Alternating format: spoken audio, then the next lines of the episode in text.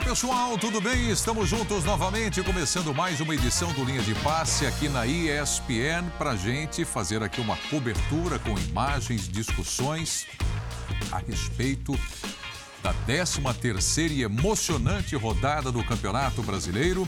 Citar aqui, olha, tem vitória do Corinthians contra o Goiás, tem vitória do Galo diante do Flamengo, um super clássico do Campeonato Brasileiro. Vão se enfrentar também pela Copa do Brasil. Tem o Fluminense jogando com o Havaí. Tem a vitória de virada do Botafogo para cima do Internacional. E tem, principalmente, muita confusão. Mas confusão literalmente falando.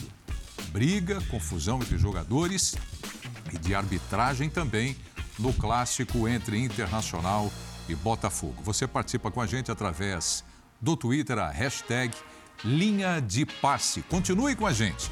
Nós vamos para o intervalo, estamos resolvendo tudo aqui na bancada para trazer muitas informações para você e voltaremos em instantes. Até já, pessoal. Olá pessoal, estamos de volta aqui na bancada hoje, apresentando então Rodrigo Bueno, Gustavo Zupac, Paulo Calçade e Jean Oddi. Boa noite, amigos. Olha, para começar o programa, arbitragem. E hoje nós vamos dividir essa discussão de arbitragem, porque se ficasse de uma forma genérica, a gente vai passar, é, como gosta o Jean, um programa inteiro falando de arbitragem. Então nós vamos começar discutindo sobre mão na bola e bola na mão. É, então vamos começar e tem. Pela primeira vez na história da TV brasileira. Tem assunto que não acaba mais. Quer ver? Podemos começar com o jogo do Corinthians, Podemos. Corinthians e Goiás. Então já vamos logo colocar essa imagem, o pênalti marcado a favor do Corinthians, Neoquímica Arena. Aí está. Mão na bola. Então tá aí, olha. Caio, foi ou não pênalti? Tá aí o lance. Roger Guedes por ali. A tarja aí atrapalhou um pouquinho, né? Agora sim, ó. Tá ali, ó. Boa noite, Rodrigo Bueno. Foi pênalti ou não? Você achou que começa comigo? É, é, Toma essa. É fácil. Espacinho aí. É. Boa noite, Prieto, Boa noite. Zupac, Jean, Calçade, fã de esporte. Bom, se eu já tenho que dar uma opinião sobre isso, para mim não foi pênalti. Talvez o Goiás, nas suas mídias sociais, tenha exagerado um pouco, né? Dizendo que né, eu sou um astronauta. Se isso foi pênalti, eu sou um astronauta. Um astronauta, né?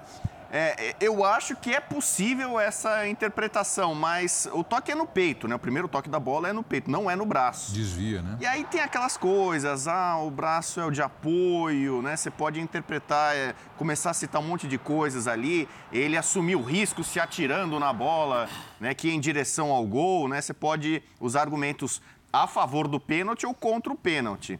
Só que eu tenho uma tese, a gente vai falar muito disso sobre é, na rodada, que é uma tese antiga, né? Meu pai já tinha essa tese, acho que meu avô também tinha essa tese, que é interpretação normalmente é para o time da casa, né? É. Então a gente vai ver muita reclamação do Goiás, visitante contra o Corinthians, do Botafogo, mesmo vencendo o Inter, reclamação até do John Textor sobre isso na hora de interpretar um lance assim em Itaquera, é mais fácil ser pró-Corinthians do que pró-visitante, né? Eu não sei, se fosse para o outro lado, se o, o, o juiz tomaria a mesma decisão. Ou o VAR, né? Porque o VAR também poderia. Os dois, né? É, os dois, os né? Dois foram no mesmo lado. É, a, a, tomaram como pênalti, mas é, de fato, para mim, eu, eu, eu tenho uma tendência meio pró-Premier League, na verdade, né?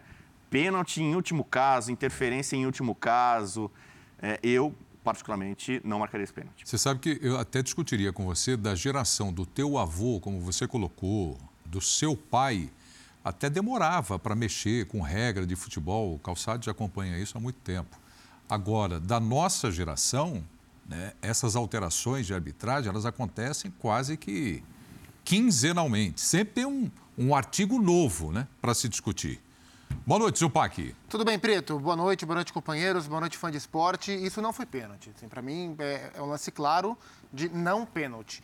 A, a, interpretação da arbitragem é a que o atleta do Goiás é, assume o risco ao ampliar a sua área corporal e, e esticando o braço e assim assumindo o risco. Mas é um braço de apoio e não tem como o atleta não cair com o braço de apoio. E do braço de apoio, se ele estiver no chão já prontamente, não é pênalti. Né? Então, independentemente de ter batido na barriga ou não do atleta, como ela resvala depois bate no braço. Mas pega no braço do apoio e não é pênalti. Então, é o erro da arbitragem e é o erro do VAR, na minha visão, que não sugere ao árbitro a revisão. Na minha visão, uh, o árbitro erra e o VAR tinha a obrigação de chamá-lo para a revisão. É, não, é, não concordo com o Bubu, não, não, não vou nessa linha de que, é, de que na dúvida marca-se para o time da casa, porque a gente vê bastante o contrário. Hoje mesmo no Couto Pereira, o Atlético Paranaense ganhou do Coxa no clássico, no Couto Pereira, com um pênalti também discutível. Vamos chegar lá no Atletiba também. É. 80 minutos do segundo é, tempo, é. além do pênalti inicial, enfim. É, eu prefiro interpretar como erro, erro erro, erro, independentemente de para mandante ou para visitante. Não foi pênalti. Não foi pênalti e o Corinthians acabou vencendo. É, o Corinthians deu, a gente vai falar um pouquinho de bola também. O Corinthians deu no jogo dois chutes no gol do Tadeu. Esse chute do Watson, o Tadeu pega. Você está contando com a cobrança do pênalti? E o pênalti foram os únicos dois chutes do Corinthians na casinha. Então, foi um, um, lance que acabou influenciando diretamente no resultado, embora o Corinthians tenha jogado bem, melhor do que o Goiás. Mas esse lance influenciou diretamente no que foi. É, tem esse mesmo tema de discussão no, no Atletiba, no clássico de Curitiba e no clássico lá em Porto Alegre também, Internacional e Botafogo. Boa noite, Jean. Foi Boa noite, Pirito. Tudo bem? Primeiro um esclarecimento, tá? Eu não gosto de fato quando a gente passa um programa inteiro falando de arbitragem quando a gente fica pensando lances, né, que é, podem ser uma coisa, podem ser outra, e de repente muitas vezes a gente dá um peso muito grande para lances é, que são discutíveis, que não, que não mudaram a história do jogo. Não foi o caso de hoje. Hoje? É, hoje a gente vai começar hoje por. Hoje a gente vai se debruçar. Hoje a gente vai. Hoje acho que faz sentido, inclusive, começar como estamos começando, com a discussão sobre arbitragem. Infelizmente, mais uma vez, é um padrão por aqui. Estou com a leitura dos companheiros companheiros, especialmente o que disse o Zupac, porque para mim não é nenhuma questão de se bateu na barriga, não bateu na barriga. O tal do braço de apoio está muito caracterizado nesse lance, né? Um braço de apoio já apoiado, inclusive, no gramado, então, é, para mim também não foi pênalti. Acredito que vamos esperar o calçado, mas acho que vai ser uma unanimidade essa visão de que esse lance não é, é penalidade. Eu, eu vou falar também. É, é, é, fale mesmo, tem que falar. É bom, porque não gosta que aconteça isso, né? Se eximem da, da opinião. Nesses casos, principalmente, né, Prieto? Que é... São polêmicos. Né? Mas é, eu só vou esperar, quer dizer, depois a gente fala sobre isso, mas o, o papel, para mim, e, e, acho que foi, não foi um papel bem desempenhado, o do VAR nesse lance aí, é, mas para mim ele não se compara com o, o, o, absurdo que aconteceu no Beira Rio. Para mim, o VAR do Beira Rio, eu não sei nem quem é, sinceramente. Rafael Trace. Rafael... Para mim, esse não pode mais. Né? Aliás, né? tem uma curiosidade. Ele não pode já. mais estar ali na cabine o, do VAR. Os dois árbitros que trabalharam hoje como VAR, na Neoquímica Arena e no Beira Rio, Wagner Hillway em Itaquera, Rafael Trace no Beira Rio, foram os dois árbitros da CBF para trabalhar no VAR na Copa do Mundo. Foram as duas indicações da CBF para VAR na Copa. E por uma análise técnica, a FIFA não indicou nenhum brasileiro. Né? A gente vai ter o Klaus e o, e o Wilton como árbitros de campo, é, vamos ter a Neuza Inês Bach como assistente, e nenhum árbitro de VAR. Os dois indicados da CBF são os dois envolvidos nos jogos mais polêmicos de hoje em Itaquera e no Beira-Rio. Bom, eu, chamar o Paulo Calçade, eu quero antes fazer uma introdução aqui, só um crédito para o Paulo Calçade, pelo seguinte... É, quando nós nos conhecemos, Calçado e eu, foi em 1990, final de 93, início de 94, quando surgiu a TVA, a TV Abril, que hoje é do grupo Disney, a ESPN. E eu me lembro que o Calçado foi dos primeiros jornalistas em televisão a ter uma atenção voltada para a arbitragem, de modo até a fazer um curso de arbitragem, se eu não estou enganado, da Federação Paulista de Futebol, Sim. Gustavo Caetano não, Rogério. Não, não é isso? Isso aí foi. E, eu me lembro do quanto você foi trabalhar, se especializar com isso. Mas você fala então do pênalti e depois você me diz, daquele curso que você fez para hoje, mudou muito a arbitragem, Calçade? Boa noite. boa noite, boa noite a todos. É, bom, eles, tão, eles tentaram destruir uma rodada inteira, né? Foi um negócio assim, parece que foi bem trabalhado. Você fala, não, não pode ter esse nível de. Roteiro num, assim, nesse jeito não pode. E sistematicamente. Né? Então, esse lance, assim, tem lances do jogo que são difíceis e por isso que existe o VAR. Né? Esse lance é um lance que a finalização está muito próxima. É, o jogador do Goiás, o Caio, não, ele não abre o braço porque ele quer estar antevendo ali uma situação que pode chegar ao gol. Ele está tentando dar um carrinho, ó. ele está se esticando todo para dar o carrinho e é o braço, é o braço de apoio. Então, isso, um pênalti assim, realmente não, não tem nada a ver. Se ele tivesse numa outra situação, a gente analisaria aquela. Aí, com o VAR, eu entendo que é um lance que não se pode errar. E o VAR errou. Por isso, como disse o Zupac, não tem nenhum VAR brasileiro na Copa do Mundo. Você chama, deixa eu ver os jogos deles. Hum, não, não, não, não. Muito obrigado. É, o Prieto, a arbitragem, obviamente, a arbitragem era diferente, né? porque hoje a tecnologia foi aprofundando e expandindo os erros da arbitragem, porque a gente enxerga tudo. E quando a gente uniu a tecnologia, a possibilidade de um julgamento posterior, acontece isso aqui. Então o problema não é tecnologia. O problema é a arbitragem brasileira, que é uma arbitragem amadora demais, extremamente amadora, num ambiente profissional. E não dá certo. A gente precisa, de alguma forma, tentar profissionalizar a arbitragem para melhorar.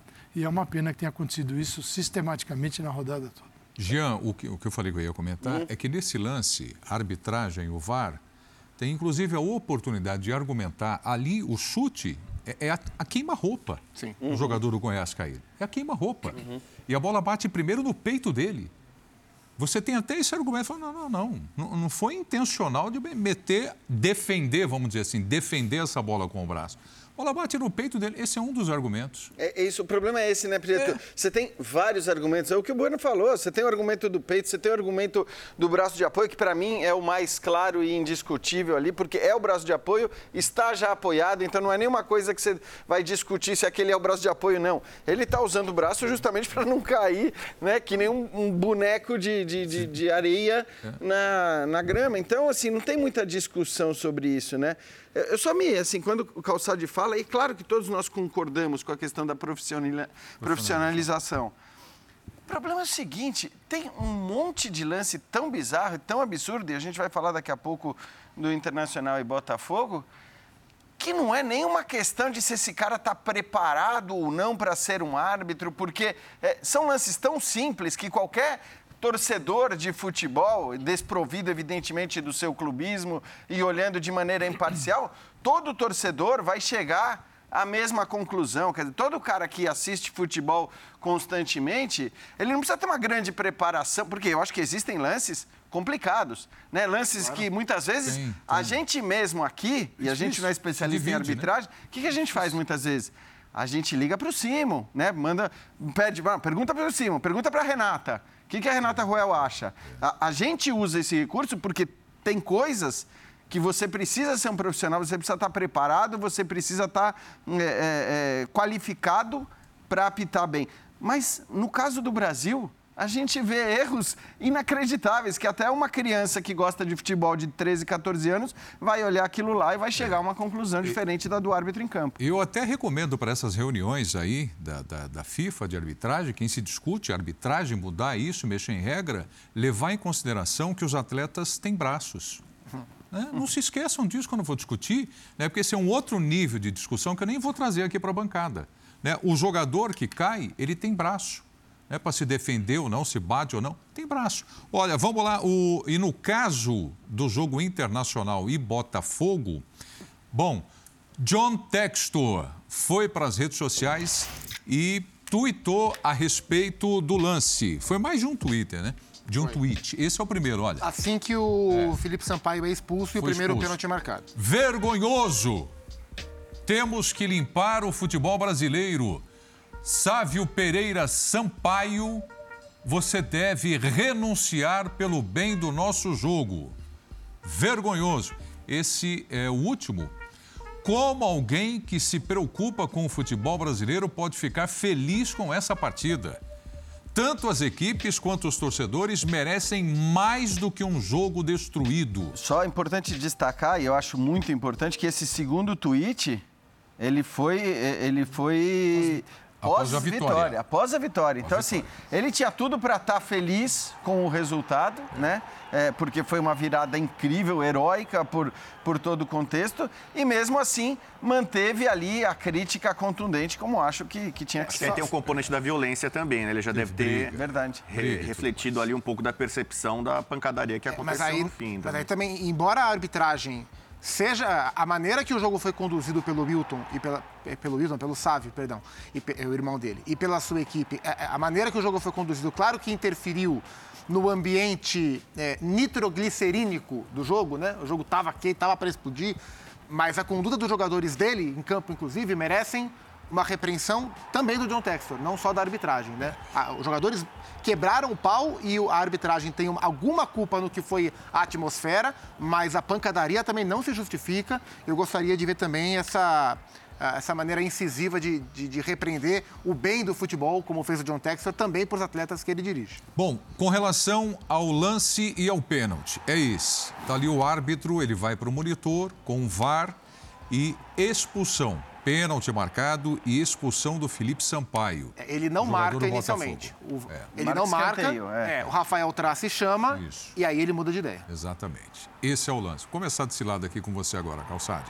Ah, eu entendo que não foi. Até porque assim, tem um julgamento. Nós não estamos julgando só se bateu ou não bateu. Não é o pênalti não é só. Se fosse o dia que a regra é, disser, olha, tocou em qualquer parte, em qualquer situação, é pênalti, tá bom, fica muito mais fácil. Mas existem uns julgamentos que você tem que ter. E depois ele vai para o VAR com a tranquilidade, é chamado pelo VAR, quer dizer, o VAR consegue enxergar e alertar o árbitro, na minha visão, de algo que não aconteceu. Outro erro que se comete enormemente o tempo todo é julgar só em câmera lenta, porque você não, não olha a distância. Câmera lenta, parece que uma distância de um metro demorou 10 segundos. Não, é na velocidade do jogo. Então é uma finalização muito próxima do jogador do Botafogo, muito próxima né, de uma bola que é um acidente. E não existe uma posição do braço. Se ele tivesse o braço um pouco mais esticado, aberto, batesse aqui, pênalti. Mas não é. É uma ação de jogo natural ali do jogo, muito próxima do finalizador que deveria ter sido vista na velocidade normal e que o VAR, no lugar de consertar, o VAR criou esse jogo aí que a gente viu depois. Isso tudo foi criado pelo VAR. É. Esse jogo foi, foi olha, foi, foi quente. Cansativo. Porque... Não, e, e tenso, é. nervoso, né? Mexeu com a adrenalina além do que já é uma partida de futebol. Jean, sobre esse lance. É, então, eu, assim, para mim não tem comparação. Todos os lances que a gente vai discutir depois, e nós vamos discutir depois os outros lances. Nada... Não são muitos, não. É, porque existem vários no lance que foram discutidos pelo torcedor. Nem acho, de fato, que a gente precise trazer todos aqui. Agora, esse é um absurdo, porque esse, ele representa uma coisa que se tornou uma coisa corriqueira no futebol brasileiro, que é, atenção, o árbitro em campo acerta o VAR chama o árbitro para tentar fazer o árbitro errar. Aí o árbitro vai lá e concorda com o VAR. Fala, tá bom, eu vou errar. Eu vou. Então, você conseguiu. Eu vou, eu vou mudar a minha decisão. Isso não é a primeira vez que acontece no Brasil. Mais uma vez aconteceu. E é evidente que quando isso acontece, quando você tem o erro do VAR é, e o erro do árbitro que tinha acertado e é convencido, sabe-se lá como, então eu faço só essa ressalva em relação ao Sávio. Claro que aí está todo mundo errado. Para mim, o VAR muito mais errado até do que o árbitro de campo, porque eu não sei que imagem ele recebeu. Eu não sei. A gente não tem aqui a clareza e a transparência que a gente tem, por exemplo, no VAR da Premier League. Quando a gente vê exatamente o que os caras estão vendo. E a gente vai chegar à mesma conclusão que o árbitro em geral, porque nós estamos vendo uma coisa o árbitro está vendo a mesma coisa. No Brasil não é assim. É, no Brasil, muitas vezes a gente não sabe o que o cara está vendo, mas, por exemplo, essa imagem, para mim, ela não diz tanta coisa. Mas você tem um monte de imagens que estão rodando na internet, é só procurar, que deixam muito claro que o pênalti não aconteceu. E, portanto, não foi pênalti, a expulsão foi absurda, o prejuízo para o Botafogo é gigante e o árbitro tinha uma decisão correta, acabou errando por causa do VAR. Isso é inadmissível. Uma, esse lance tem uma, uma pegadinha que é a questão da expulsão. Porque assim, é, não foi pênalti. Não foi pênalti. Se fosse. É, então, mas uma, então o árbitro foi induzido ao erro e no fim das contas ele errou de maneira grosseira a marcar um pênalti do Felipe Sampaio que não aconteceu. Mas uma vez que ele interpretou que o jogador levou claro. a mão à bola, ele tem que expulsar o jogador. Claro, porque ele está impedindo o gol. Uma vez que ele já cometeu um erro, ele tem que cometer dois erros. Isso. É. Porque se ele marca o pênalti e não expulsa, Perfeito. ele não vai estar cumprindo a regra que ele interpretou. Então, ele é induzido a cometer dois erros. E ele, enfim, acaba. Agora, e o jogo estava só começando. Nossa Mas não senhora. dá para carregar o escudo da FIFA. Pois é. Não dá. É, o escudo da FIFA no Brasil, ele tem uns 45%, 40% de técnica e 60% política na escolha. Isso é, quem está na arbitragem peraí, sabe. Peraí, peraí, peraí, peraí. É escolha política. Peraí, para você dar, para você chancelar o árbitro, para dar o escudo, Opa, política. tecnicamente, Opa. menos de Que 50%. pre- não, eu estou falando como funciona aqui. Deveria ser 100%. 100%. Mas aqui tem a questão política. Por exemplo, o presidente de federação indica, que é uma Indica. barbaridade. Opa! Tem assistente que está 20 anos na, na- na- na FIFA. E como é que você. Isso, 20 anos? É, isso acontece. Quem está no meio da arbitragem sabe. Sabe, sabe. Quem está assistindo da arbitragem fala. "Você Não, Não é né? novidade. Não é novidade. Não é surpresa. Porque, assim, pô, você tem que ter o meu, tem que ter o do meu estado, tem que ter o não sei o quê, bababá, e você vai colocando gente que não tem nenhuma. Na verdade, não tem conexão com a arbitragem, ainda mais com o escudo da FIFA. Tanto quando a FIFA vai, opa, deixa aqui. É, a Copa até surpreende a Copa do Mundo levar dois árbitros brasileiros. Vamos ver O, o qual vai ser a escala deles no, no Mundial. Assim, né? ele está tendo o nome muito citado e eu estou de acordo, é um absurdo mesmo. Acho que é muito claramente ele não era o árbitro para ser árbitro da FIFA, enfim, árbitro de Copa do Mundo, ou o que quer que seja. Quanto a isso, não tem a menor dúvida. Eu, eu só acho importante a gente destacar que quem tem uma atuação do VAR, como a de hoje no jogo do Beira Rio, não pode voltar ao VAR, não pode voltar.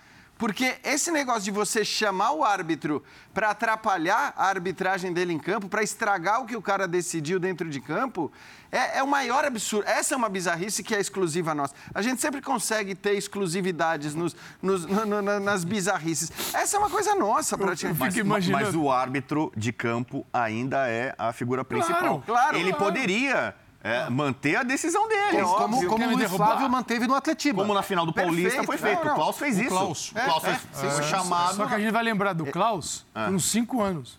É. Porque não vai ter outro Não, mas, fazer mas hoje, isso. hoje mesmo Mas- no mas Atletiba, né? É, claro. O- Hoje a mesmo bola pega na mão do é jogador o- do, do Atlético, o Luiz Flávio não marca, o VAR recomenda, dizendo que é pênalti, o Luiz Flávio olha no monitor, escanteio. É, é. Só, só para deixar claro, eu não estou de maneira alguma eximindo, sabe? Sim, foi sim. terrível.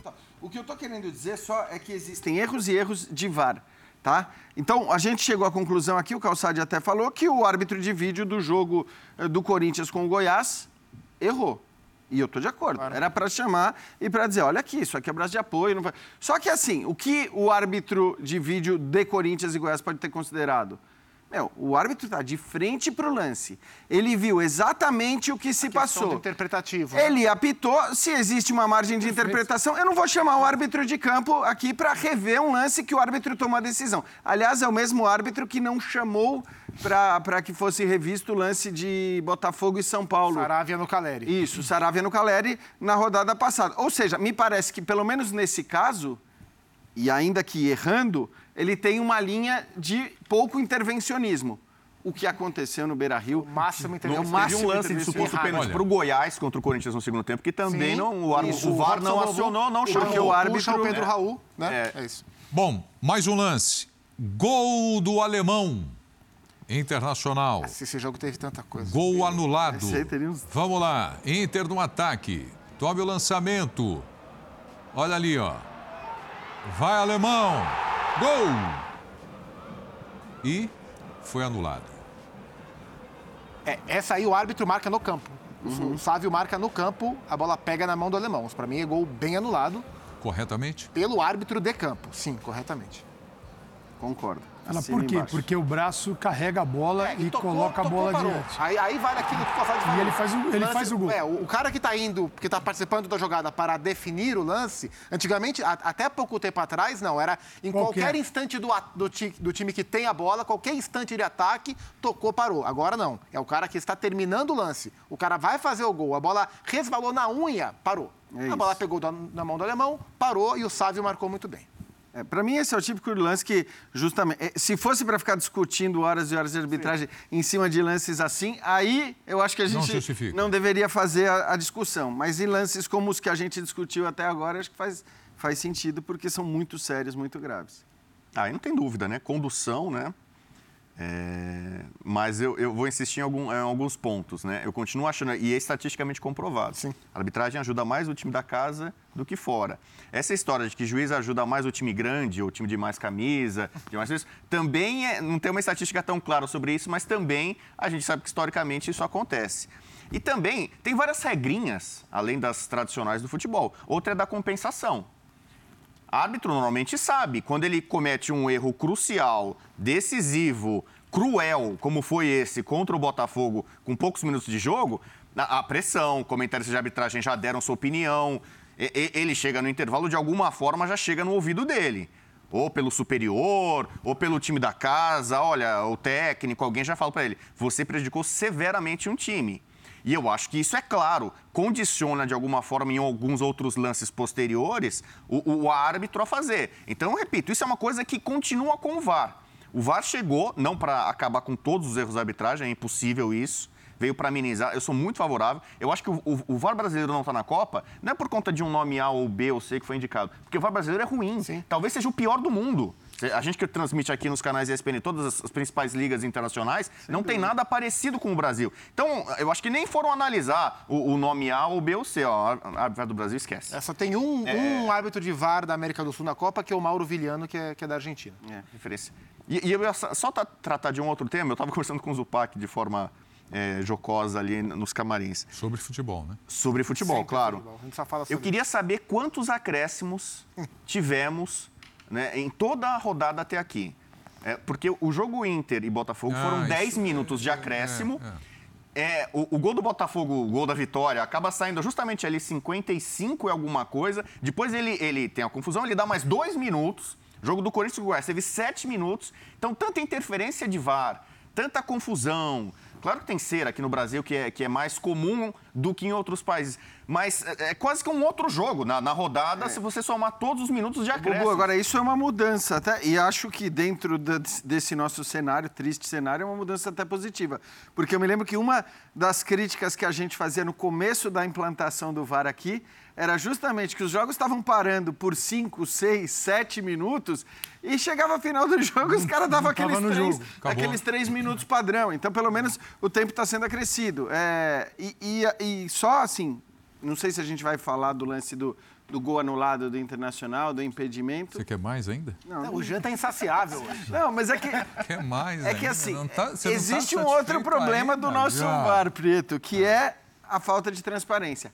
As imagens que a gente recebe, as imagens que a gente vê nas transmissões do Campeonato Brasileiro, do VAR, elas não dizem é. absolutamente nada. São aquelas imagens de impedimento com duas linhas, uma em cima da outra, e aí alguém fala que estava impedido ou não estava impedido. Joga para o alto e... e tudo bem. Linhas tortas. É. Além, do, além do Felipe Sampaio, no lance do pênalti inicial, o Luiz Castro também foi expulso. Né? Então o Botafogo teve, além do prejuízo de jogar com 10 e de ter é, que... saído atrás logo de cara, jogar sem o seu técnico. Né? Ah, logo de cara. E foi valente o Botafogo, hein? Valente Botafogo. É, é. Bom, o jogo a gente não falou ainda, tem, né? Tem o resultado também, né? nós já demos aqui, né? O Botafogo venceu o jogo. É, com relação a tempo de acréscimo, é, eu fiz uma transmissão semana passada, uma das transmissões da Nations League, acho que era até o Zupac que estava comigo. Eu falei, pô, incrível, né? Você faz esses jogos aqui e dá um minuto de acréscimo, às vezes dois minutos no segundo tempo do jogo. Uhum. Né? É muito diferente, é. é outra qualidade de espetáculo. Agora, vocês estão curiosos para ouvir o Mano Menezes ou não? Bastante. Muito. Estão? Bastante. Então, Porque ele não costuma reclamar muito. Mano Menezes, vamos lá. Acho que o jogo sempre teve conturbado, né? Sempre teve muito polêmico. Ele iniciou polêmico, ele terminou polêmico. E, e quando os dois lados saem do jogo é, insatisfeitos, talvez se tenha um pouco de razão, né? Porque daí não é choro de perdedor, porque provavelmente o vencedor também vai achar que o jogo foi, foi muito conturbado. Tá? É, eu acho que essa confusão mexeu com a gente, tirou a tranquilidade da equipe, é, porque a gente vinha bem no jogo, né? mesmo sofrendo um gol é, acidental, que foi o 2 a 1 um, a gente, até por ter um a mais, né? É, controlava bem as ações. Me parece que aí foi o nosso grande pecado, não aproveitar aquele volume todo. e a superioridade tal para criar chances mais claras, com mais qualidade para definir o jogo com, com mais tranquilidade. O jogo foi ficando é, mais nervoso, perdemos, perdemos primeiro é, Wanderson por, por um desconforto que não quisemos agravar. No intervalo, Alain Patrick relatou uh, também né, uma condição parecida. Então já fizemos aí duas alterações. E não e não voltamos tão bem exatamente com, com aquilo que queríamos ser mais mais incisivo ter uma presença de área maior. É, juntei David Alemão um pouquinho mais para que tivesse essa presença de área puxamos Edenilson um pouco mais para trás empurramos Pena puxamos Pena empurramos Edenilson mas mas no fundo quase nunca resolvemos o, o, o problema que era é, marcar o terceiro gol que daria uma tranquilidade. Então tá aí o Mano Menezes, o técnico do Internacional, falando depois do clássico do Beira Rio, em que o, o, Internacional saiu na frente, tremenda confusão de arbitragem, e o Botafogo, ao final da partida, com um jogador a menos, virou e venceu por 3 a 2. É, eu até concordo com uma das coisas que disse o Mano, quando ele Logo no início ali da, da, da, da entrevista que a gente mostrou, falou: isso tirou a tranquilidade dos nossos jogadores. Eu, eu entendo assim também, mesmo que seja de alguma forma beneficiado o time com um erro de arbitragem, os jogadores sabem quando o time está sendo beneficiado, né? E isso de fato atrapalha. Eu acho que tira mesmo parte da concentração dos jogadores. Né? O, você falou do, do, de uma mensagem que chegou e tem uma aqui do Felipe, fala que o juiz do VAR de Botafogo Internacional é Rafael Trace, o mesmo que anulou um gol legal do Luciano do São Paulo contra o Atlético Mineiro em 2020, por suposto impedimento e que depois a CBF reconheceu que não estava. Oi. Esse Rafael Trace tem que ser banido do VAR. Erra sempre, está dizendo o Felipe. Uhum. E mais, qual é outra informação? Ele não só não, não está banido, como ele está escalado para trabalhar amanhã. E o Luiz Felipe, o, também Jogo importante foi, de, de esporte palmeirense que, que mandou mensagem, é, me alerta que amanhã no Morumbi, 8 horas, tem choque rei, tem São Paulo e Palmeiras, com a arbitragem do Daronco e com o Rafael Trace no VAR. No VAR. E aí eu estou curioso para saber o que fará a CBF, se ela vai analisar o que foi a rodada de hoje, entender que o Trace trabalhou bem e mantê-lo no jogo, ou se ela vai interferir na escala. Porque eu acho um pouco não é temerário, mas é discutível que depois de tudo que aconteceu a escala seja, seja mantida, né? Então é, ele se, está se for mantida, vai ser um aval para o erro. Sim. Quer dizer, é aquela coisa, você pode errar, você está liberado a errar. Você foi bem. É, você foi bem. É. Isso já tinha acontecido, se a gente lembrar, na final do Campeonato Paulista. É, quando a gente fala do Klaus, inclusive, é bom lembrar disso. A gente teve aquela final primeira do Campeonato Paulista em que é marcado um pênalti absurdo do ali do Marcos Rocha no jogo do Morumbi que o árbitro marca, que não marca, o VAR chama, e aí, a partir do VAR, da chamada do VAR, o árbitro, que era mais jovem e tal, acabou apitando e acabou marcando a penalidade. E aí, o que acontece? A gente teve só elogios da Federação Paulista, né, da, da chefe da comissão de arbitragem da Federação Paulista, aquela arbitragem. No jogo seguinte, eu vou te lembrar o que acontece. O árbitro de vídeo no Allianz Parque tenta dar um pênalti que não aconteceu também, praticamente o mesmo lance, para o Palmeiras. Então, assim, o árbitro de vídeo segue o padrão do que ele tinha visto na primeira partida com aquele pênalti marcado para o São Paulo e chama o árbitro de campo, no caso o Klaus, para de repente marcar um pênalti para o Palmeiras que não tinha acontecido. E o Klaus? E aí o Klaus disse: não, não, não, vocês já ferraram a arbitragem Aqui não. Do, do primeiro jogo. A minha vocês não vão ferrar. Agora vamos ver. É, é isso. Se o Trace tiver de fato escalado para o VAR amanhã, ele tem carta branca para cometer o erro que for. Já podemos falar do Rafael Klaus ou não? É. Hã? É? Vamos lá. Então, o negócio é o seguinte. Jogo do Atlético Paranaense e Curitiba. Atletiba. Mão. É isso? Vamos ver.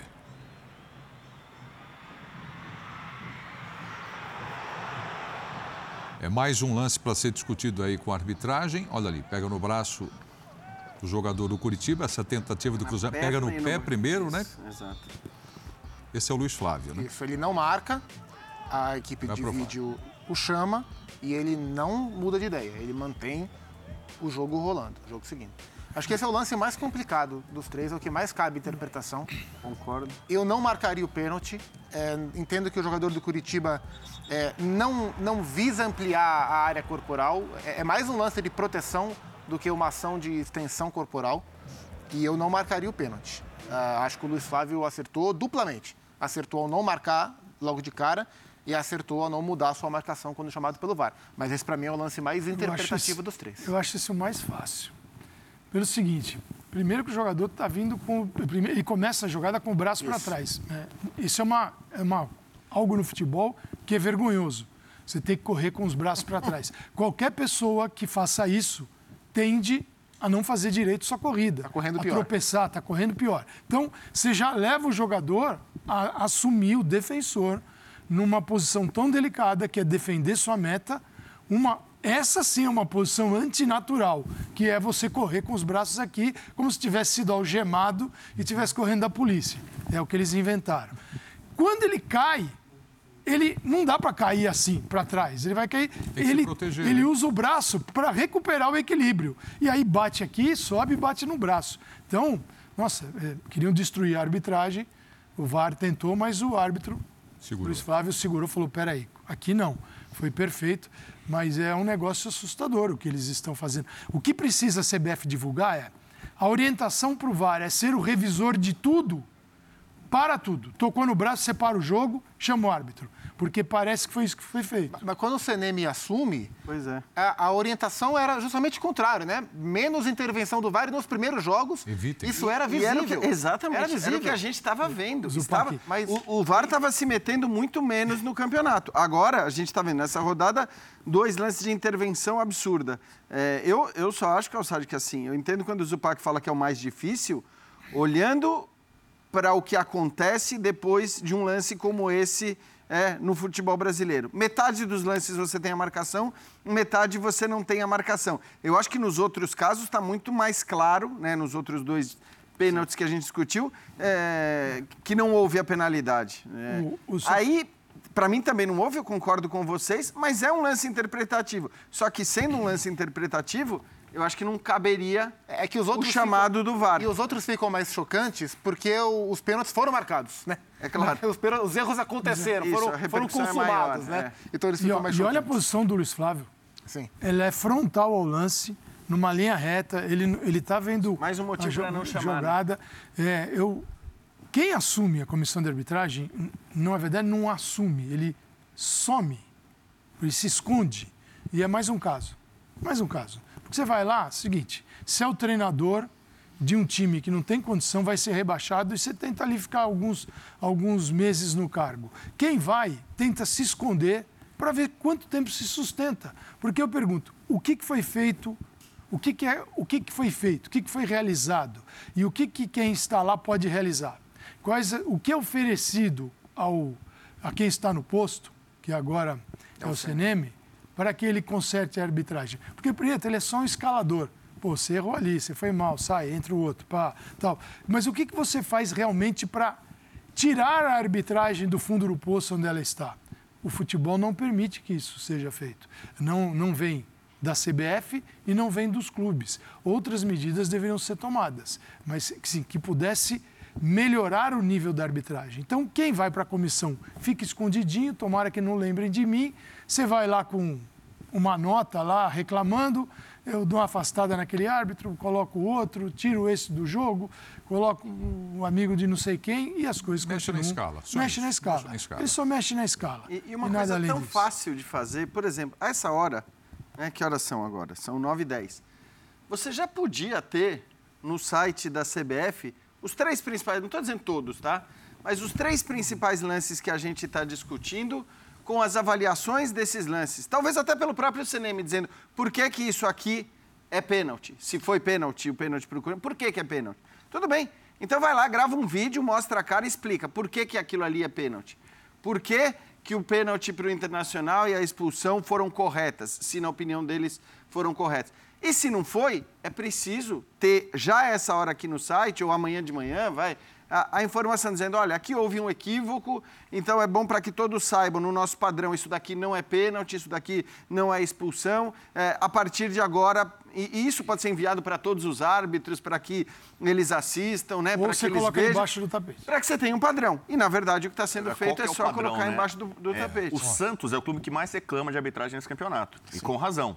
Nas primeiras rodadas, quase de forma sistemática, o Santos tinha algum tipo de prejuízo, normalmente em pênaltis, né? Favorável, contra, tal, não marcado, tal. É, a gente viu aquele lance ali, para mim também não, não, não houve penalidade. É, e aí tem a questão da proteção. Eu vou lembrar do São Paulo e Corinthians, o lance do Renato Augusto, em que ele está na área caído e ele faz meio que um levantamento, um movimento de vôlei, um levantamento. E muita gente achou, não, isso é um pênalti absurdo, claríssimo. E gente falando, não, ele está protegendo o rosto. Eu entendo que não Como- foi pênalti. como, como você Bola cai nele. tem a questão da proteção na barreira. Quando você salta, muita gente marca esse pênalti, alguém na barreira faz uma espécie de movimento com o braço, protege, toca na bola. Ali eu vi mais ou menos como um, um- um segundo momento de proteção. A bola toca no, no- no pé primeiro, depois vai no braço.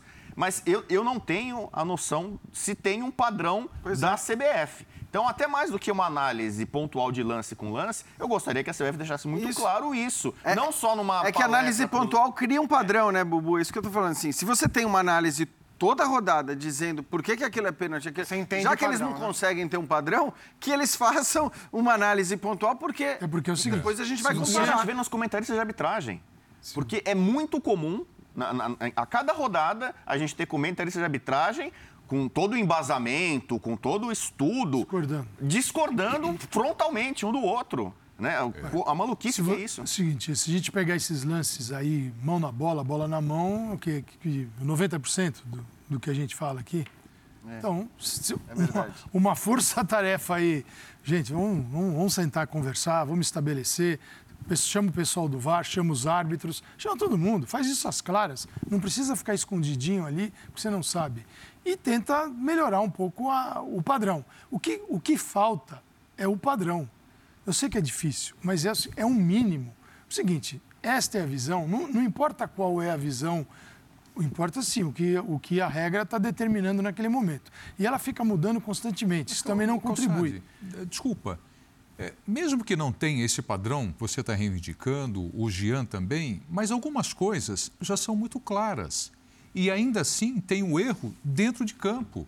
A gente acaba voltando no lance do pênalti marcado a favor do Corinthians. Poxa, isso aqui já foi discutido em quantos programas? Pô, o cara vai cair, ele está no chão, ele vai colocar o braço. Então, por isso Então, que aquele é um, isso é um lance padrão. menos discutível. Isso é erro. É isso, É, é, é exato. Só que assim, Mas tem mais um padrão aqui o que está gente muito claro, Prieto, é que assim, a- apesar de você ter mudança de regra o tempo todo, o texto, ele deixa margem a você agir da maneira como você prefere agir, de maneira interpretativa. Basta ver o que acontece na Premier League, que para mim é hoje, de longe, o melhor padrão É que a gente arbitragem. tem. Que é o padrão. Na verdade, o que, que eles fizeram? Não, beleza, a gente vai usar o VAR sim para corrigir os erros crassos, aquelas coisas absurdas que às vezes passavam. Mas de resto, essa coisa da mão na É bola, acho, bola na Jean, mão, eles vão considerar aquilo que a gente considerava lá atrás, principalmente É. a intenção. Tudo bem, em alguns casos a imprudência né, de um braço escancarado, ainda que sem a intenção, mas é muito melhor como tem acontecido lá do que, não só Sim, no Brasil, sim. do que em Mas é que eu acho que a ligas também. comparação ainda com a Premier League é muito é, é complicada, porque não é só arbitragem, é o futebol. É, a gente, É a gente tem muito pouco da Premier League, né? Não faria sentido tudo ter é arbitragem diferente. se a gente não tem Tudo todo é o resto, diferente, né? né? Tudo é diferente, não só a Mas, arbitragem. mas lá eles deixam o seguinte: o árbitro viu, analisou, julgou, vai na conta dele Exato, e segue. É que o. VAR é mais fácil. para, para, isso aí. tudo para Inclusive, tudo. o VAR é mais- você tem razão com tudo que você fala em relação ao comportamento. Mas- a- mas o critério do VAR é o Mas jogo. o cara que está lá nessa linha de vídeo, ele pode, para ser bem claro, só se meter no jogo se houver um erro crasso, indiscutível. Inclusive, o gol do, o gol do mercado, que seria o gol da vitória do Inter no finalzinho, na Premier League seria validado porque as linhas são mais grossas, né? Isso. E foi um impedimento, assim, muito milimétrico, que eu não tenho nenhuma condição de dizer se está certo ou se está errado. Eu, eu tendo a acreditar no software, o software diz que está impedido, mas é milimétrico. Então vou colocar mais um, do Bota Atlético um. Paranaense. Bota mais um. Atlético Na Paranaense, lance, vamos lá, padrão da arbitragem, vamos nessa. Esse é o 50 do segundo tempo. Pênalti, vai Zupac. Eu achei pênalti, mas é um lance difícil também. O goleiro do Curitiba sai dando um soco e, a- e ele não consegue atingir a bola. O, o jogador do Atlético toca a bola primeiro. e o goleiro sai dando um soco no jogador. Acerta o jogador, não a bola. Não há intenção, evidentemente ele não sai para dar um soco no jogador, mas ele acerta. Para mim o pênalti foi bem marcado. O último lance do jogo, dentro da casa do adversário. Esse é um lance no clássico. Esse é um lance bem, bem, bem uh, de coragem da arbitragem, mas eu acho que acertou sim. É. Então acertou a arbitragem. Deixa eu acelerar aqui porque apareceu mais um lance. Até o fim do programa eu ia, tem mais para chegar aí. Eu ia parar nesse aí, mas é. aí apareceu mais um aqui. O, o Pedro Raul. Isso, Corinthians e no Goiás. jogo Corinthians e Goiás. Ele pediu pênalti também. Do Robson Bambu. No segundo tempo. Esse é o lance. É o Robson Bambu? Robson Bambu está na marcação. Vamos lá. Bola para dentro da área. Robson Bambu ali. Puxou. Puxou, Rodrigo Bueno. Dá para ver pelas imagens ou não? É, essa imagem não é tão conclusiva, essa é de trás. É, é, a imagem lateral me faz crer que houve um sutil puxão. É. Aí você vai tentar interpretar se foi o suficiente para causar queda ou não. Exato. Que tem ali aquela mãozinha e o movimento Isso de um claro. puxão é muito claro pela imagem lateral. Perfeito. Aí é questão de força, né? Do quanto houve de valorização na queda tal. É, Mas o... esse, esse lance também o VAR não chamou, não. A bola parece que era do jogador do Goiás, hein? Ele desiste. Do... Ó, repare ali, ó. É, ele acha que até não consegue dominar, mas de fato eu estou plenamente de acordo com a, com a interpretação do Bueno. É, primeira coisa, o Robson Bambu não podia fazer isso. Ele deu mole. Quer dizer, aí se você, você chegar à conclusão daqui se essa puxadinha foi o suficiente realmente para derrubar ou não o jogador do Goiás, eu não consigo ter essa convicção. A gente sabe que muitas vezes o jogador, quando sente, sente o contato, acaba se atirando. Essa imagem não mostra muita coisa. Acho que a outra que você vê um pedacinho de camisa esticada e ali dá uma impressão de puxão. Mas eu não consigo ter a convicção. E aí, de novo, é, é o que acho que o Zupac tinha falado, eu tinha falado da não intervenção desse árbitro de vídeo é, no jogo porque ele não se meteu no lance que ali eu acho que tinha que ter se metido, né, do, do pênalti marcado, mas ele considerou que o árbitro estava diferente para o lance e mas, também não se meteu nessa daí. O árbitro diferente, esse é um lance legal, porque assim, primeiro que o jogador está recebendo de costas.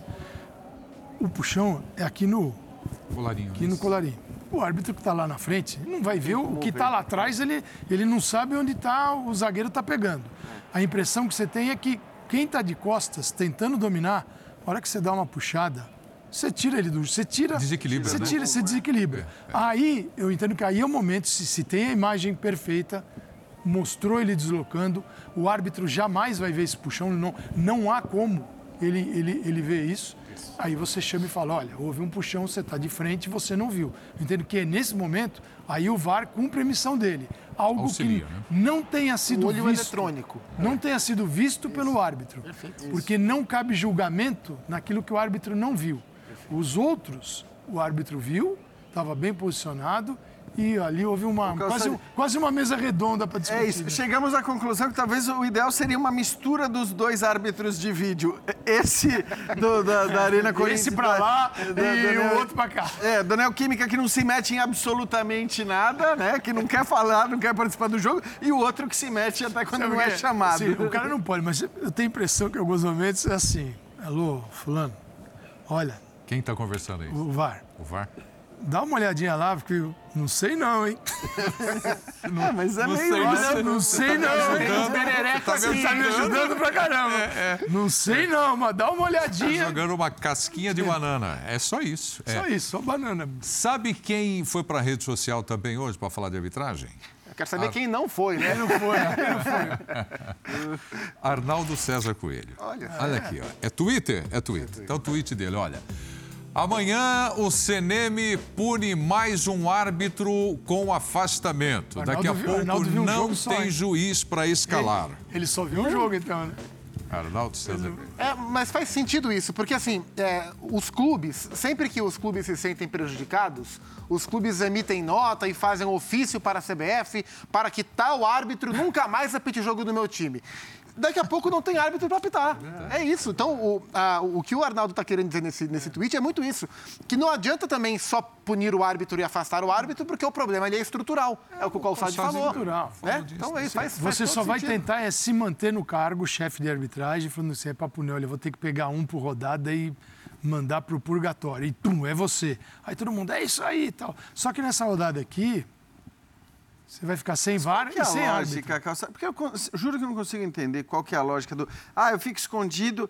Tudo bem, você fica escondido, mas assim. Abraçado ao cargo. Só você está escondido e, e- e os programas como Linha de Passe Ah, e tantos outros passam horas e horas né, falando sobre isso. As redes sociais estão infestadas de arbitragem. Então você não se esconde, na verdade. Você não esconde os seus erros quando você se esconde. Eu acho que seria muito mais fácil tentar resolver. No recrutamento, se a hora que você vai conversar com o chefe de arbitragem, se ele vier com ideias que gerem custo, acabou, já mas- pode ir para casa. que mexa mais na estrutura. Esse é o ponto, mas a Calçade. estrutura, A isso tal não da pode fazer. padronização que a gente está falando aqui, ela praticamente não gera custo. Essa tal da padronização de você usar uma plataforma como um site para colocar os padrões, para mandar para os caras por e-mail que seja, para mandar para a imprensa, para que todo mundo reproduza esses tais padrões, isso não custa nada. Então eu não consigo entender realmente que falta de vontade de resolver as coisas é essa. Eu, eu queria fazer uma crítica também às críticas à arbitragem.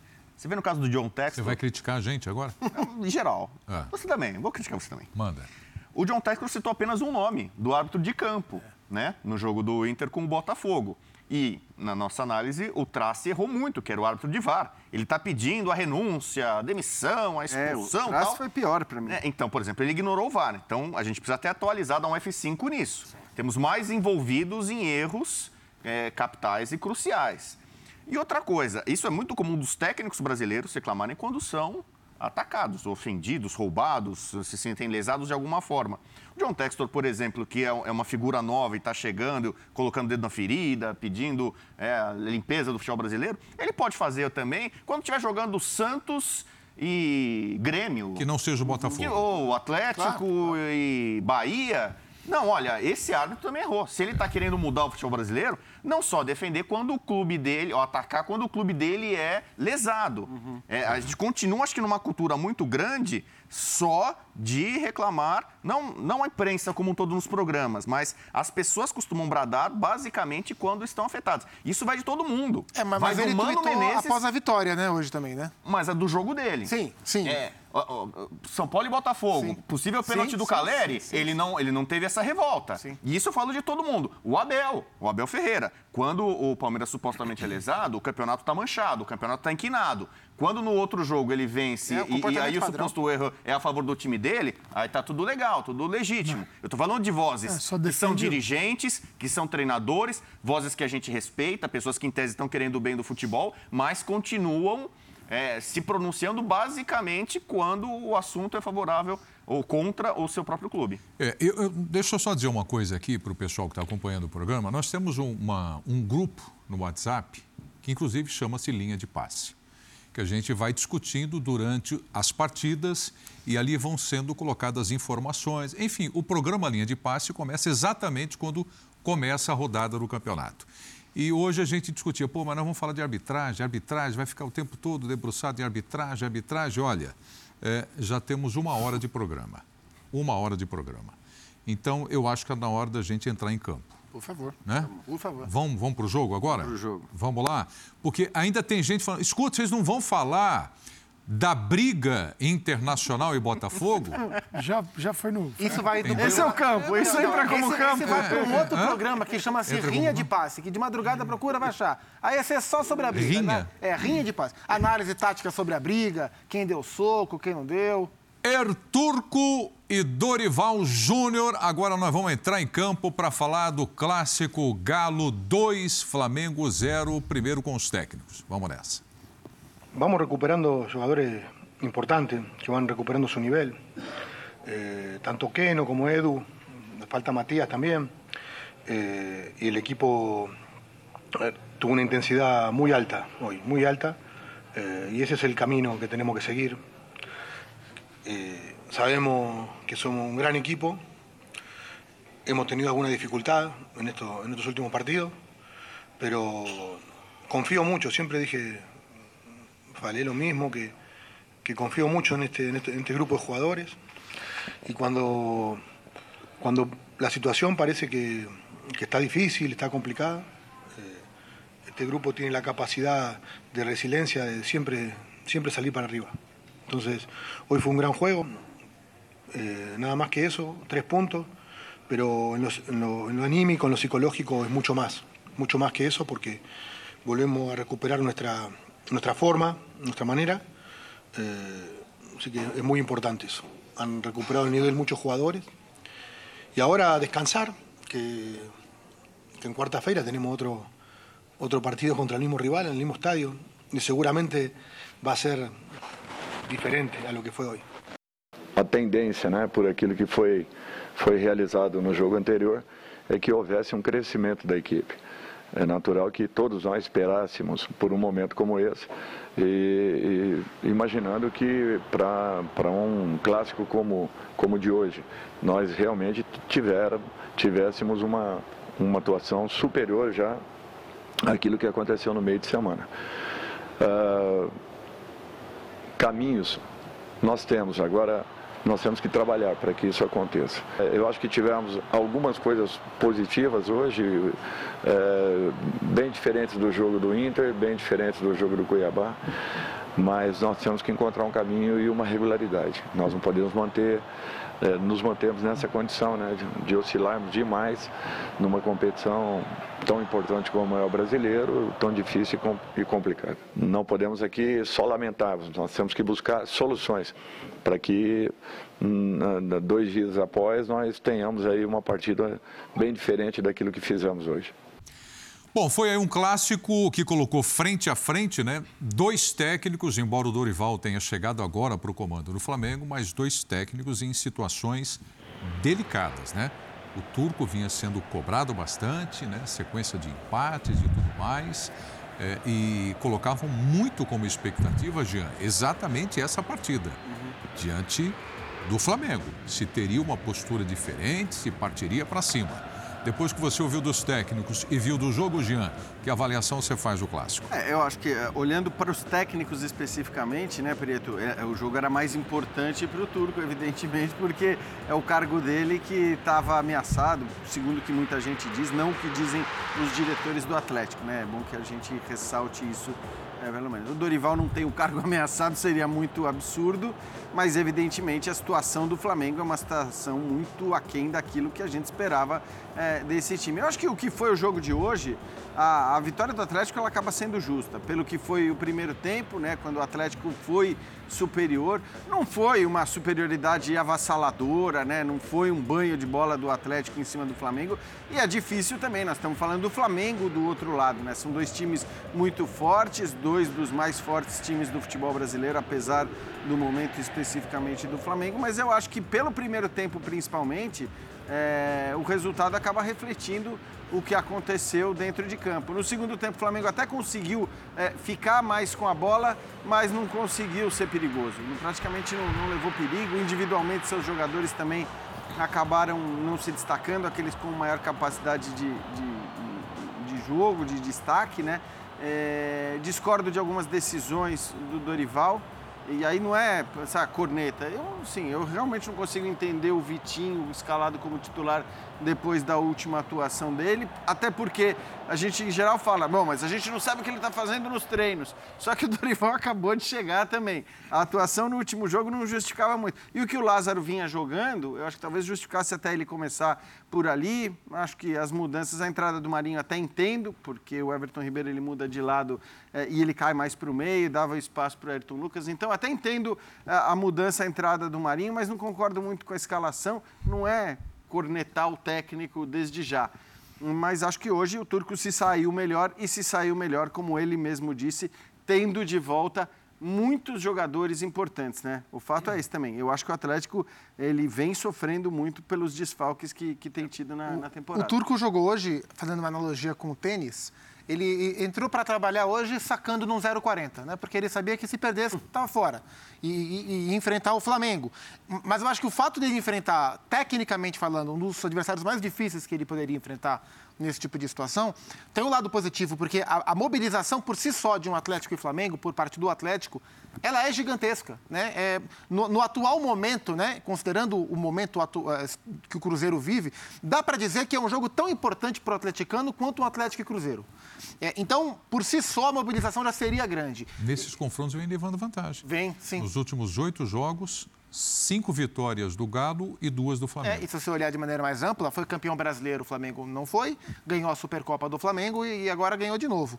É, e a impressão que dá, vendo a manifestação dos jogadores, de, de todo mundo do elenco do Atlético, eles gostam do turco. Uhum. Gostam. O Hulk hoje fez muitos elogios à, à pessoa do Antônio Mohamed, principalmente. Citou que hoje é dia dos pais na Argentina e que o, o turco é, passou por uma tragédia familiar, perdeu filho, e, e que ele, Hulk, sabia que era muito importante no dia de hoje, mais do que qualquer qualquer outro dia ele ter uma felicidade. Então, então os jogadores estão com ele, independentemente de acharem um trabalho bom ou não. Não vi nada a respeito de desacreditar do trabalho, mas os jogadores estão com um técnico. Então, acho que esse contexto todo, ser contra o Atlético, é, ser contra o Flamengo, isso favoreceu uma reação do time.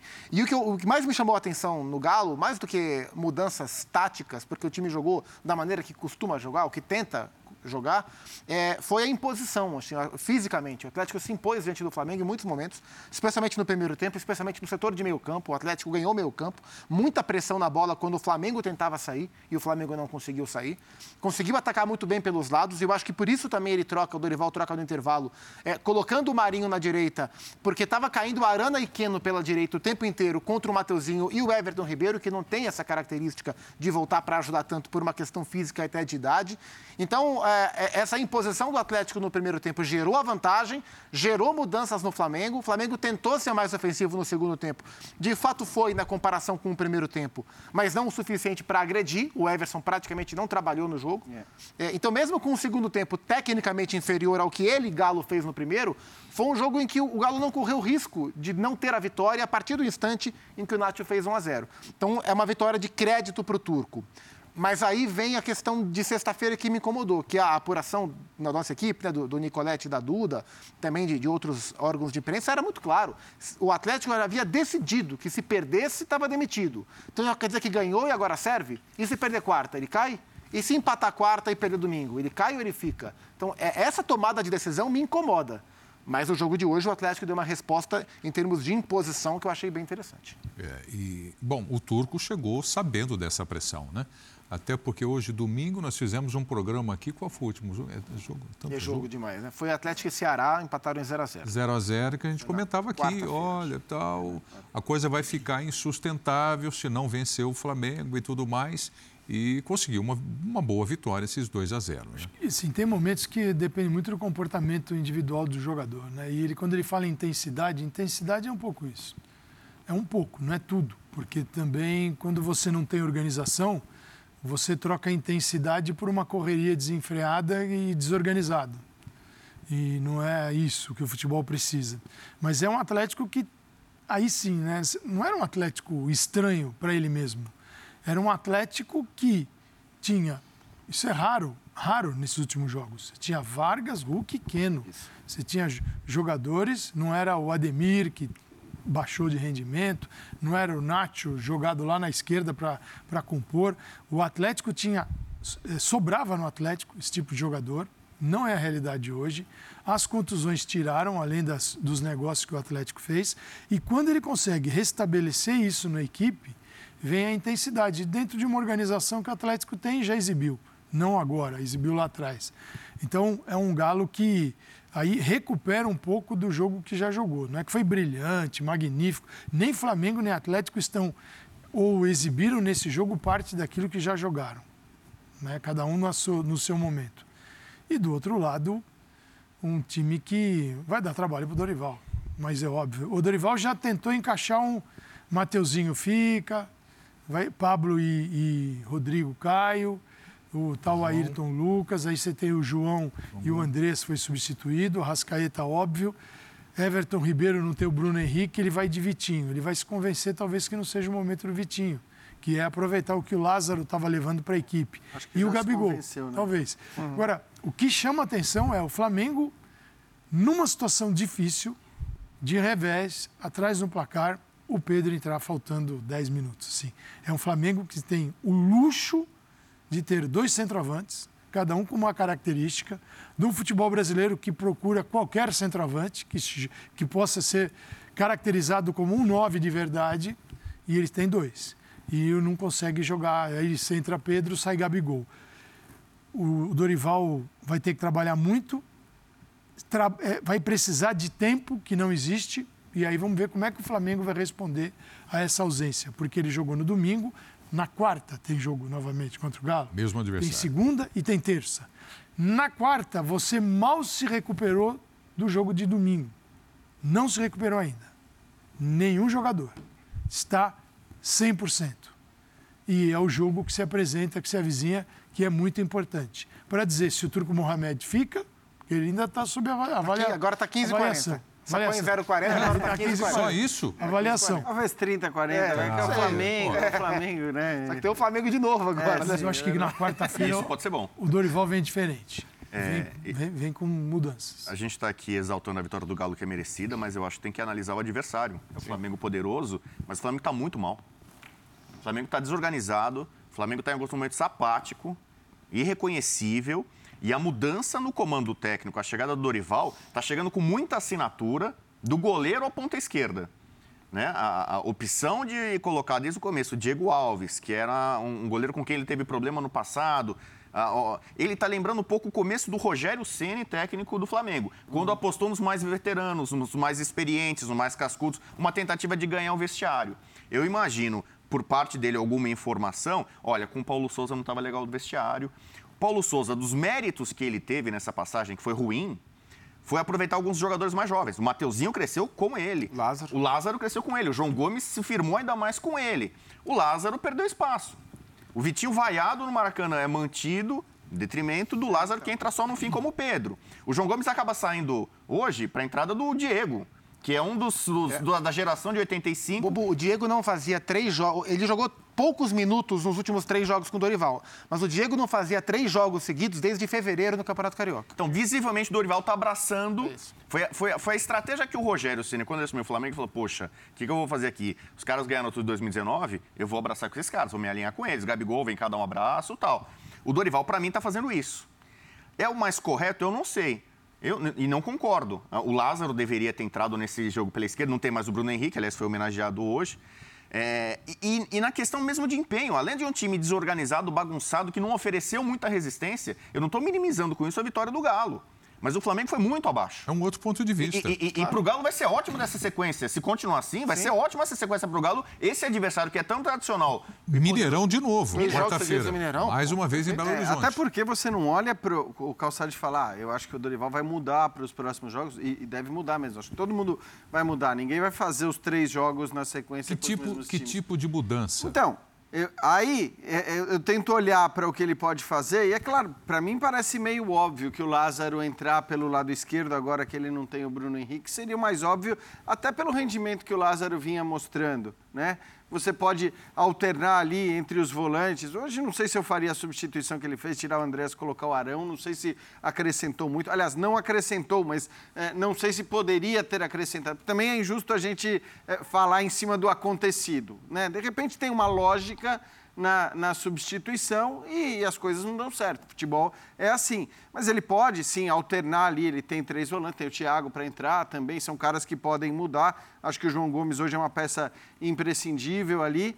É, mas a questão é que você não vai mexer nos caras principais do elenco, né? E mesmo esses caras, eu não vou falar da Rascaeta que hoje esteve abaixo, mas tem sido muito decisivo, é, mas o próprio Gabigol. Eu não, eu não acho que o Gabigol faça uma boa temporada, que ele tenha um bom ano. Aí você vai pegar os números, falar o número de gols que o Gabigol fez. É, é um pouco chocante isso que o Calçade fala do Pedro, né, da pouca utilização do Pedro com a qualidade que ele tem. Por outro lado, é porque você sabe que o titular é um cara de uma qualidade enorme. Aí, quando a gente fala da- que a saída do- dos técnicos, a troca de técnicos, acaba, de alguma maneira, eh, fazendo com que o time perca eh, conclusões às quais você tinha chegado, eu vou citar esse exemplo. Estava parecendo que o Gabigol poderia até se tornar, ainda mais agora na ausência do Bruno Henrique, e se o Dorival considera que o Arrascaeta pode jogar mais aberto pela esquerda, estava parecendo, com o Paulo Souza, que o, o Gabigol poderia jogar um pouco mais às costas do Pedro, fazendo esse papel, vamos dizer, de arco para o centroavante. E agora, hoje, isso não parece ser uma alternativa na cabeça do Dorival. Então você perde isso.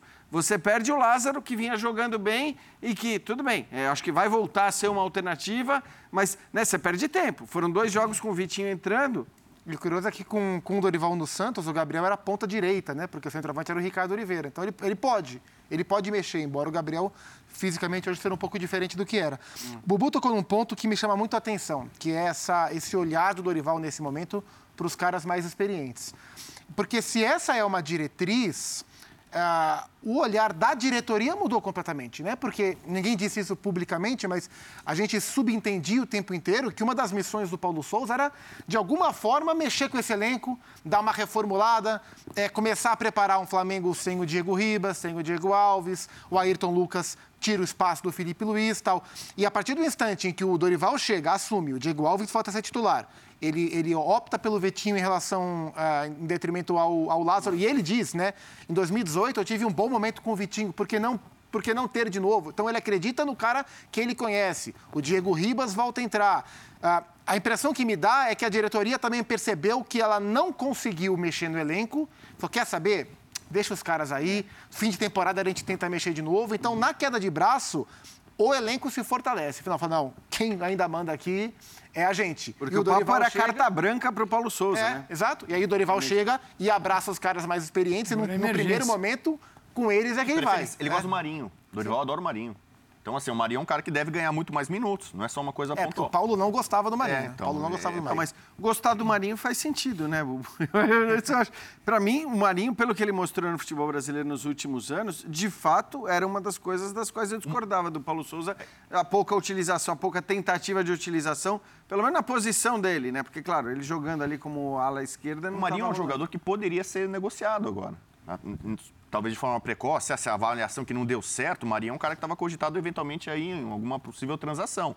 Com o Dorival, não, vai ficar. Isla sai, por exemplo, tal de boa, pode ir, tal já está indo, católica. O, o, o, Marinho é um cara que deve ser prestigiado, deve ser aproveitado. Não pelo lado esquerdo, né? Como algumas vezes o Paulo Souza é, fez. Sempre, Col né? Colocou ele em, em, posição na qual ele não rende. Mas com, com o Dorival, alguns jogadores visivelmente ganharam crédito, ganharam espaço, estão lucrando. Quase toda troca de treinador tem isso, é isso. né? Para as preferências ganham, e tal. Me parece que os jogadores mais jovens e que estavam fazendo 2022 positivo, ascendente, eram das poucas notícias positivas do Flamengo neste ano, decepcionante. Talvez é, é, essas pessoas, de forma injusta, esses jovens percam espaço. Paulo Souza pensava os lados do campo de um jeito diferente do que pensa o Dorival. Ele queria usar de outra forma. E o Marinho, para ele, era um problema. Sim. Tanto que ele tentou, ele jogou com três zagueiros e tentou fazer do Marinho. Ala esquerda. Né? Ala esquerda. Mas de outra maneira. Né? É, o Marinho, sendo o Marinho, que era o Marinho do Santos, é o Marinho que vai jogar mesmo muito no lado direito vindo para dentro. Agora, quarta-feira não é um campeonato de pontos corridos. É mata-mata. Tem o segundo Primeiro. jogo. Pode passar na cabeça dele e colocar um terceiro no meio de campo. Fazer um meio de campo com três. Você a Rascaeta vai ocupar a vaga. Fez isso, né? Não, a, jogo, né? não a função, a vaga do lado esquerdo com o Gabigol e pode entrar o Marinho e deixar o Everton no banco. Aí ele tem contra-ataque, tem velocidade, que você não pode ter o Everton. Everton e a Rascaeta, a tua beirada vai ficar complicada. Ele tem um retorno com três, mas ele consegue compactar melhor, porque ele vai precisar de todos, de volta de Marinho, contribuição de Rascaeta, vem Gabigol. Quem mas você tirou? O Everton, é isso? O Everton é. e o Vitinho. Tendo é, Marinho, ah, Gabigol, Gabigol, e Arrascaeta. Arrascaeta, um trio no meio de campo. Pode ser João, Arão e Andréas, e Andréas é, por exemplo. Thiago. Olha, nós estaremos na quarta-feira aqui falando. Anota aí que se... Anota aí. Quarta-feira estaremos aqui discutindo esse pós-jogo Copa do Brasil entre Atlético e Flamengo. Vai ser mais um jogo em Belo Horizonte. Corinthians venceu o Goiás por 1 a 0 e a gente já passou várias vezes aqui discussões a respeito desse elenco do Corinthians, né, a respeito de rodízio no time do Corinthians. E o Vitor Pereira começa falando agora aqui no Linha de Passe. Vamos lá. Quem vem com essa conversa, quem vem com essa conversa de, de jogar, de dar uma, de, de, achar uma equipa tipo e jogar sempre com a mesma equipa tipo, está a brincar comigo. Deve estar a brincar comigo, está a brincar com o meu trabalho. Porque não está com olhos, não está com olhos na cara, com olhos na cara e não está a olhar para a realidade, não está a ver o que é que se passa. Se nós não tivéssemos os miúdos, hoje, com vários jogos nas pernas, com não sei quanta minutagem, com experiências já de jogos, O Corinthians, neste momento, estava a lutar para o rebaixamento. Estava a lutar para fugir ao rebaixamento. Esta é a minha opinião. E esta é a verdade. Esta é a verdade. Só que as pessoas não querem ver. Vitor Pereira, ele é objetivo, ele vai, já fala o que pensa e responde sobre o que ele ouve também, né? Rodrigo Bueno, depois dessa vitória por 1 a 0. Eu gostei do essa é a minha opinião e é a verdade. Não é só opinião, é mais do que uma opinião, é um fato. E eu tô certo. É o famoso dono da verdade, né? Podia emprestar um pouco para mim, alugar, em verdade, eu não sei quanto tá valendo, é verdade. O fato que é, é, o Corinthians enfrentou um adversário que a gente sabe do Jair Ventura, que é muito fechado, o Goiás tem muitas limitações do meio para frente, poucas opções. Então o Corinthians teve o controle do jogo, foi superior em desempenho. A, a vitória do Corinthians é, é, merecida nesse sentido. A gente falou muito aqui de arbitragem, é, isso já é página virada aqui no programa. Então o Corinthians conseguiu sucesso com muitas dessas, dessas peças que, digamos assim, talvez o corintiano no começo do ano não imaginasse. Mantuan, Adson, né? É, não são exatamente descobertas do. Fagner estava no banco. Né? Entrou no é, fim do jogo. O Fagner, Fagner loiro, né? Descolorido, tá, né? Roger, também Roger Guedes. Será que o Tite, que foi assistir Corinthians e Goiás e não Galo e Flamengo, ele tá pensando no Fagner? Ele foi não. ver alguns minutinhos de Fagner. Eu fiquei pensando foi que ver que algum o, miúdo. O que, que o Tite foi ver, né? O, o técnico do Corinthians, ele, ele tá colocando o time dele, colocou hoje num patamar que ele falou: olha, estamos vivendo uma realidade que talvez fosse lutar contra o rebaixamento. Ele então, foi ver o jogo. Ele foi ver o jogo ah, sem, sem pensar em seleção brasileira, né? Claro, claro. Então o Corinthians teve. Muita gente gostou do Roger Guedes, né? Na partida, mas o Roger Guedes é um desses, digamos, cobras que o Corinthians trouxe na, na, na, temporada passada, de quem se espera muito e que nem sempre entregou. Hoje acho que ele entregou. Mas uh, o destaque, mais uma vez, do Corinthians são essas peças novas, talvez surpreendentes para alguns, que têm colocado o Corinthians num, numa condição quase que invejável né? Claro, com um jogo a menos, mas tem a mesma pontuação do Palmeiras, que sobra na turma, tem sobrado na turma, né? Mas a pontuação do Corinthians talvez seja muito maior do que o, o time fez para produzir no campeonato inteiro. Não foi o caso de hoje. Hoje o Corinthians produziu o suficiente para ganhar a partida. Embora o Zupa tenha destacado, foram duas finalizações apenas no porque, gol. Porque, na verdade, esse é um problema. O Corinthians é o time que menos finaliza no campeonato. Então, o, Corinthians ele tem duas fases. Ele tem a fase de jogar bem ou jogar mal, e hoje eu acho que jogou bem.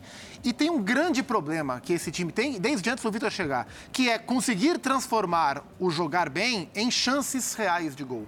E o Corinthians sofre para criar chance real, que assim, é um parto para ter uma chance real. É uma luta para conseguir é um parto de gêmeos para conseguir fazer o gol. Então, mesmo jogando bem, o Corinthians não consegue criar. E esse é um problema. É, eu concordo com o Vitor Pereira quando ele fala sobre a importância dos miúdos, dos jovens.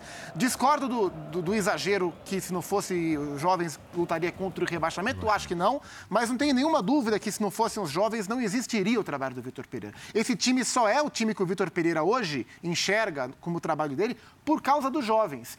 E aí é uma escolha muito complicada de se fazer e, e é, o, é o tal do cobertor curto. E ele falou muito sobre isso. Porque a única maneira de ele conseguir montar um time competitivo é colocando em campo uma série de jogadores com pouca minutagem, é, para oferecer competitividade. Mas ao fazer isso, ele coloca jogadores que, por serem jovens, vão oscilar muito. Então o time só é irregular porque ele tem que ser competitivo. Ele não consegue ter os dois, então ele tem que fazer uma escolha. E de fato, essa escolha se mostra acertada. Esses meninos são os protagonistas do Corinthians na competição. É um exemplo claro. O Gil hoje teve uma lesão muscular. O Gil tem 35 anos. O Gil hoje completou o seu sétimo jogo seguido como titular, em 24 dias. Dá um jogo a cada 3,42 dias. Hum. 35 anos, lesão muscular. o Maicon, é che... o né? Maicon chegou, que embora não seja veterano, mas veio de trauma pós-guerra, aquela coisa toda, fez uma sequência, machucou também.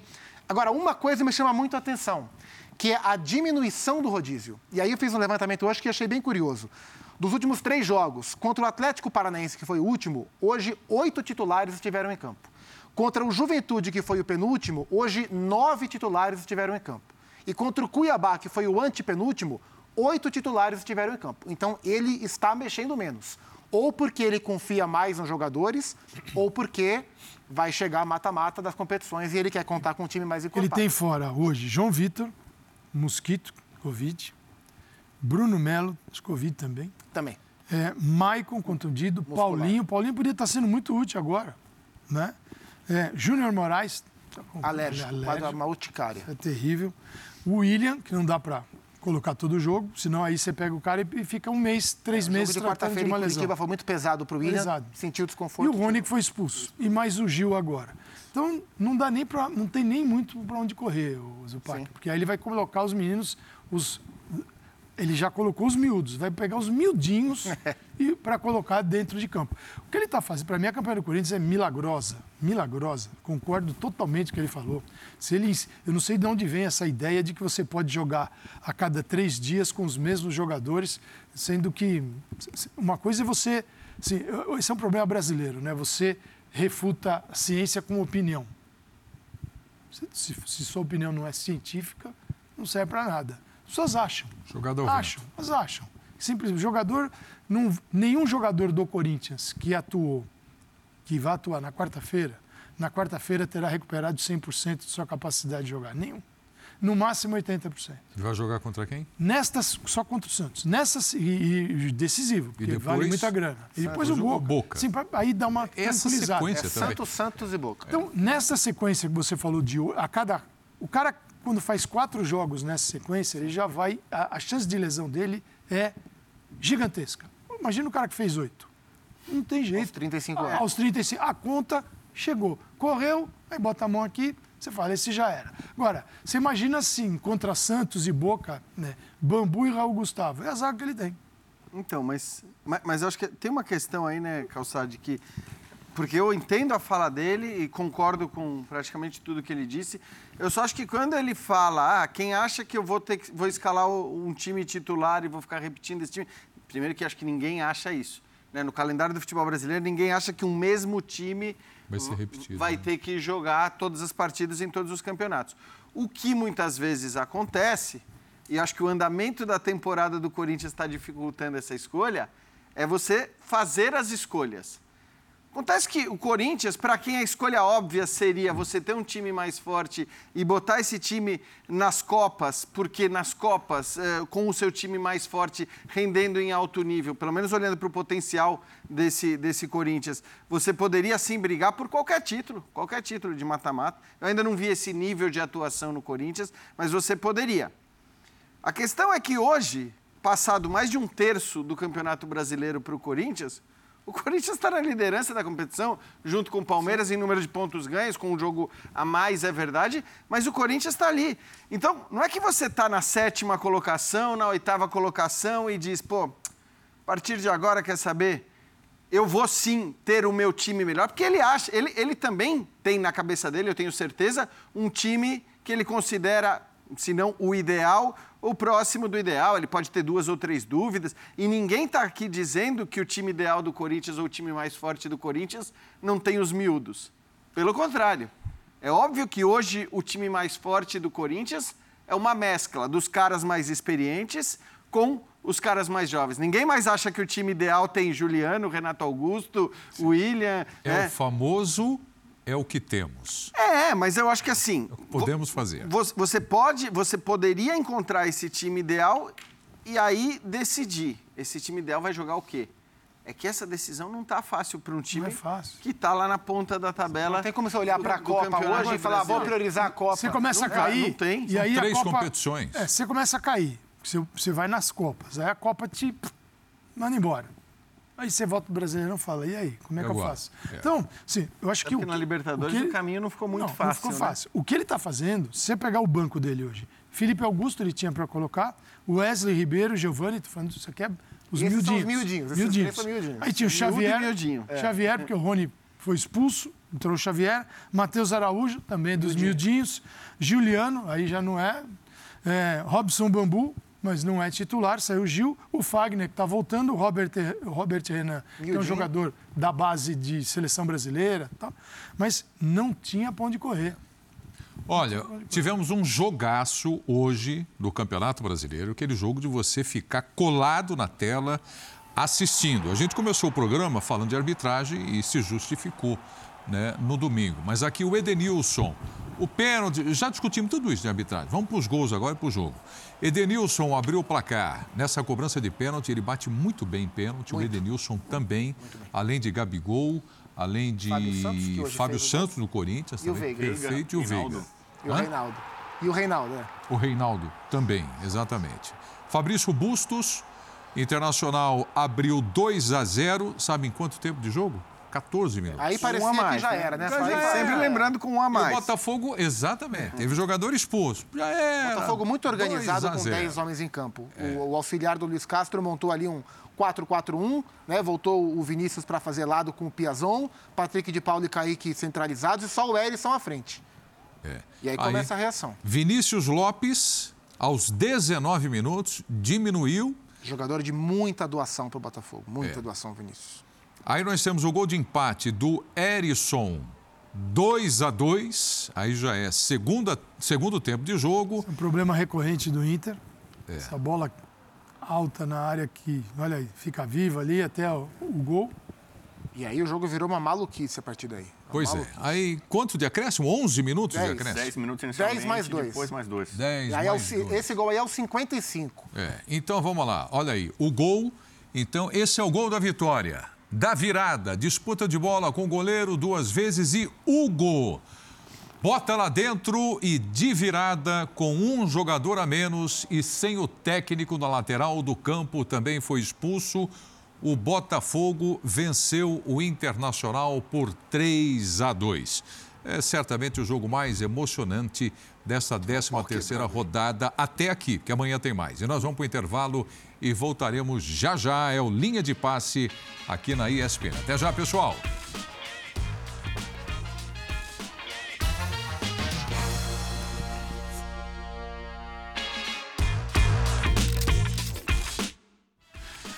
Bom, pessoal, é, deixa eu fazer a lembrança que amanhã tem sequência né, do Campeonato Brasileiro, essa 13 terceira Ih, rodada. que sequência. São Paulo e Palmeiras. Vamos torcer pra ter jogo, né? Morumbi. Torcer pra- Torcer para ter o jogo. você- É, No campo. coadjuvante Nós estamos aqui no Linha, pá. 10 da noite, então, encontro marcado, linha de passe Ladinho. aqui na ESPN. Vem aí o Sport Center. Um abraço, Calçade. Ótima É, semana para Até nós. amanhã. Vamos embora. Valeu, Jean. Valeu. Valeu, Zupac. Sempre um prazer. Rodrigo Bueno, obrigado. Vamos nessa. Abraço para todos. Sport Center está chegando ao vivo. Tchau, turma.